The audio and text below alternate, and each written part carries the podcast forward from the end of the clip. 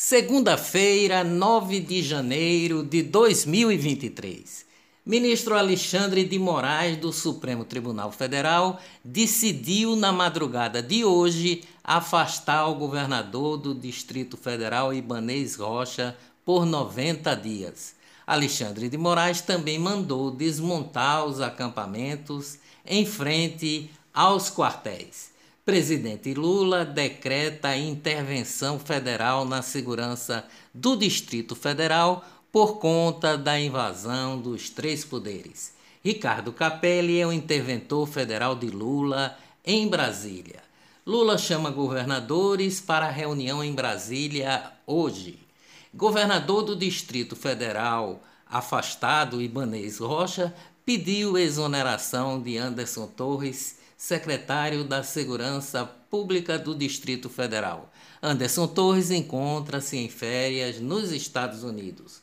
Não vim para os Estados Unidos para encontrar Bolsonaro, disse Anderson Torres. Não me encontrei com ele em nenhum momento. Estou em férias com a minha família, disse Anderson Torres, secretário da Segurança do Distrito Federal e ex-ministro da Justiça do governo Bolsonaro.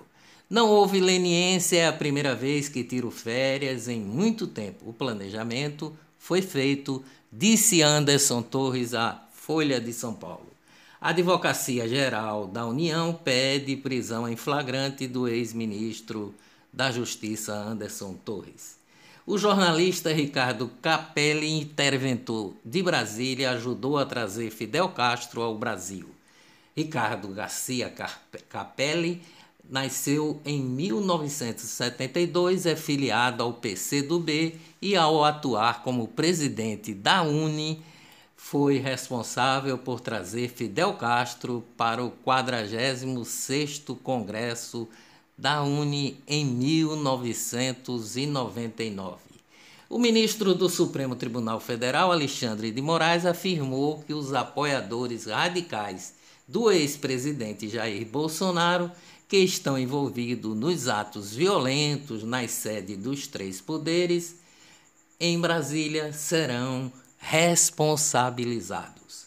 Exército deveria ter acabado com o acampamento e não fez, diz o governador afastado Ibanês Rocha do ACNN.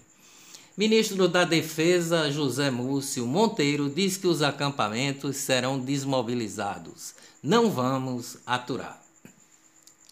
Gleisi Hoffmann, presidente do PT, culpa Ibanês por não conter invasões e o governo é irresponsável.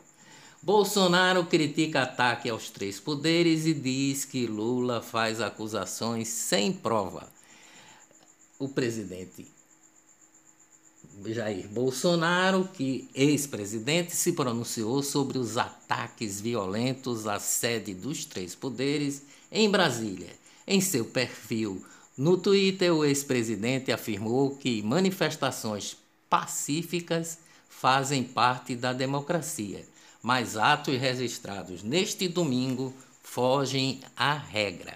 Bolsonaro também rebateu acusações do presidente Lula sobre sua influência nas ações violentas na esplanada do Ministério. Presidente da Colômbia pede reunião da OEA após invasão do Distrito Federal. O presidente dos Estados Unidos, Joe Biden, condenou os atos de violência nas sedes dos três poderes em Brasília e disse o seguinte: as instituições democráticas no Brasil têm como o nosso apoio e a vontade do povo brasileiro não deve ser abalada, escreveu o líder norte-americano em seu perfil no Twitter.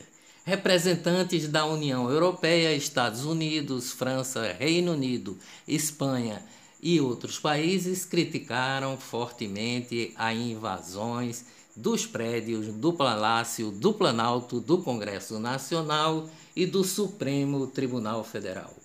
Os deputados democratas Alexandre Ocasio Cortez e Joaquim Castro, dos Estados Unidos, pediram a extradição do ex-presidente Jair Bolsonaro após atos de vandalismo. O presidente francês Emmanuel Macron disse que a vontade do povo brasileiro e das instituições democráticas deve ser respeitada. O presidente Lula pode contar com o apoio inabalável da França. Pedro Sánchez, primeiro-ministro da Espanha, ofereceu todo o apoio ao presidente Lula e instituições eleitas livre e democraticamente pelo povo. Condenamos veementemente o assalto ao Congresso brasileiro e pedimos o retorno imediato à normalidade democrática. Valdemar Costa Neto, presidente nacional do PL, disse que atos terroristas em Brasília não representam o Partido Liberal nem o presidente Jair Bolsonaro. 400 pessoas foram presas nos atos em Brasília, diz o ex-governador Ibanez Rocha. Ministro da Justiça Flávio Dino, por sua vez, anuncia 200 prisões e diz que identificou os financiadores. Polícia do Distrito Federal diz que 300 pessoas foram presas após o ato de terrorismo. Não admitiremos isso em São Paulo, disse o governador Tarcísio de Freitas após invasões e depredações no Distrito Federal. Globo tira programa de Hulk do ar para cobrir as manifestações em Brasília ontem. Governadora de Pernambuco, Raquel Lira, condena atos criminosos de bolsonaristas radicais que invadiram o Congresso Nacional, o Palácio do Planalto e o STF. Governadora postou no Twitter ontem: democracia e eleições são valores inegociáveis. Olá, eu sou o jornalista Ivan Maurício e estas são as notícias mais importantes do dia. Tudo o que você precisa saber para ficar bem informado em apenas 10 minutos um dos maiores traficantes de droga sintética do Rio de Janeiro, é preso em Fernando de Noronha. Pedro Vasconcelos do Amaral, Amaral Sodré Melo tem extensa ficha criminal e era responsável por enviar drogas pelo aeroporto.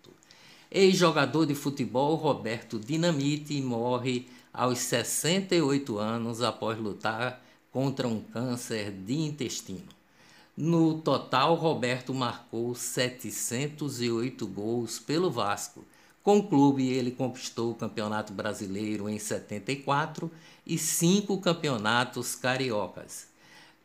Roberto Dinamite jogou pelo Barcelona na Espanha e teve passagem pela Portuguesa e Campo Grande no Brasil.